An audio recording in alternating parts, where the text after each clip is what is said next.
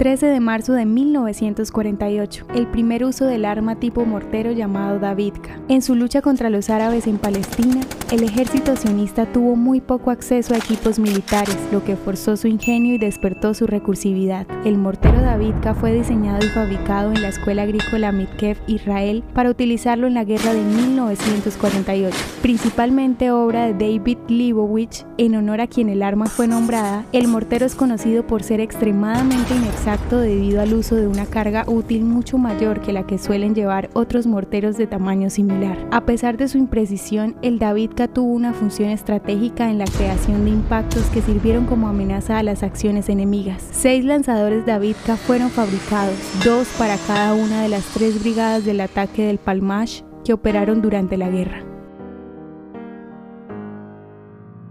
¿Te gustaría recibir estos audios en tu WhatsApp? Compartimos nuevos episodios todos los días. Suscríbete sin costo alguno ingresando a www.hoyenlahistoriadeisrael.com. Hacerlo es muy fácil. También puedes encontrarnos como arroba hoy en la historia de Israel en Instagram, Facebook, Spotify y otras plataformas digitales. Comparte este audio para que otros conozcan más acerca de Israel.